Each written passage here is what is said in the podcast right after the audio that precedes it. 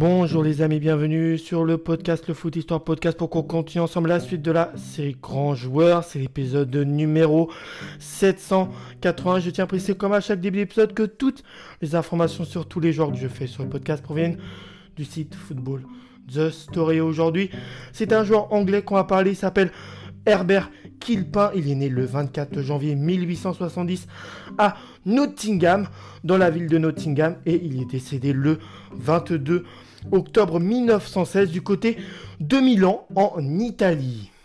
Enfin, dans le pays de l'Italie. Ce joueur, Herbert Kilpin, est un milieu de terrain.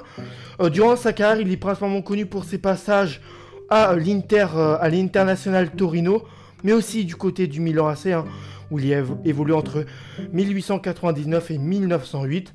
Là-bas, il y fera 23 matchs pour un total de 7 buts marqués.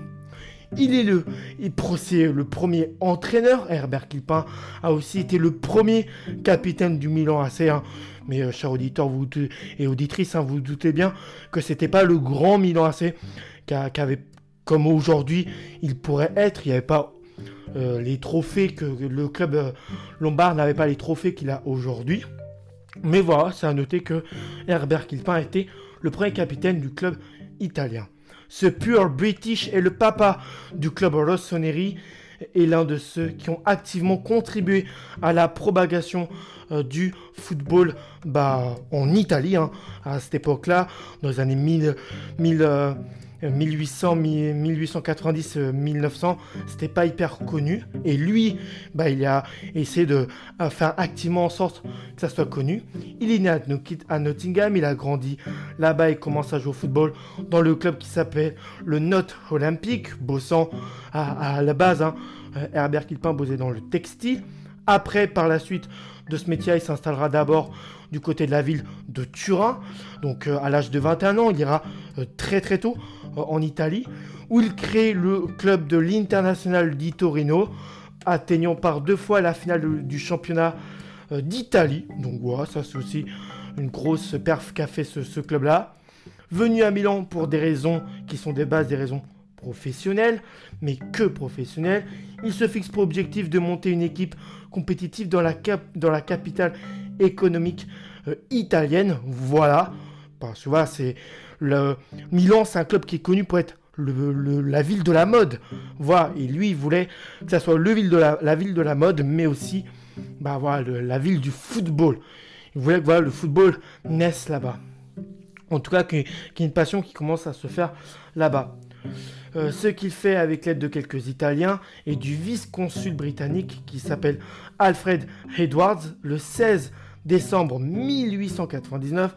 C'est d'ailleurs lui qui, selon la légende, a été à l'origine du choix des couleurs, les couleurs que porte aujourd'hui le club, le rouge et le noir.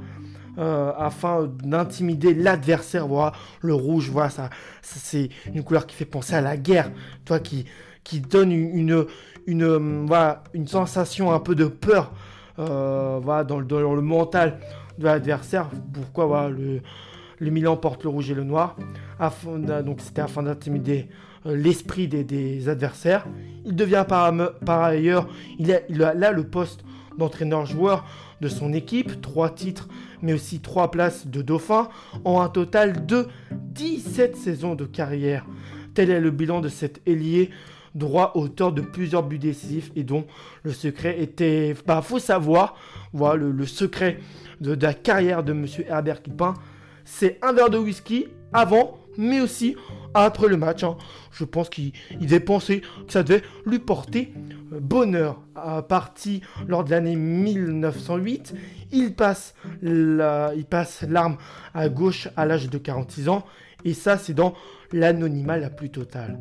Emporté par son addiction pour les boissons euh, alcoolisées, voilà, ça lui a coûté, voilà, ça, ça lui a coûté assez. Euh, il avait une addiction à propos de ça. Euh, ces restes sont retrouvés plus tard par un passionné d'histoire du Milan et transférés sur demande de Galliani et euh, de Monsieur Berlusconi. Voilà le grand Berlusconi qui, est décédé, je crois, bah, cette année. Donc euh, paix à son âme.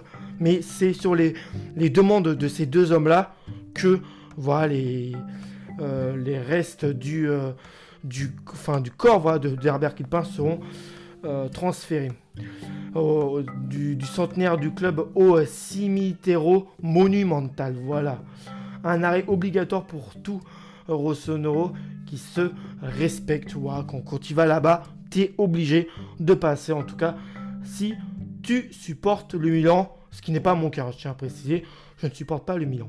Niveau palmarès, on peut noter qu'il a été champion d'Italie en 1901, en 1906 et en 1907, ça c'est avec le Milan, avec un club où il a une très grande infection, premier capitaine du club, je tenais encore à le repréciser, vice-champion d'Italie en 1898, 1899 avec l'International Torino, qui est le club qu'il a créé, et en 1902 avec le Milan AC, et puis vainqueur de la Medaglia d'Ire, ça c'est en 1901 et 1902 avec le Milan AC. J'espère globalement cet épisode vous a plu. Moi je vous retrouve à une prochaine et ciao, chers amis et auditeurs, auditeurs et auditrices.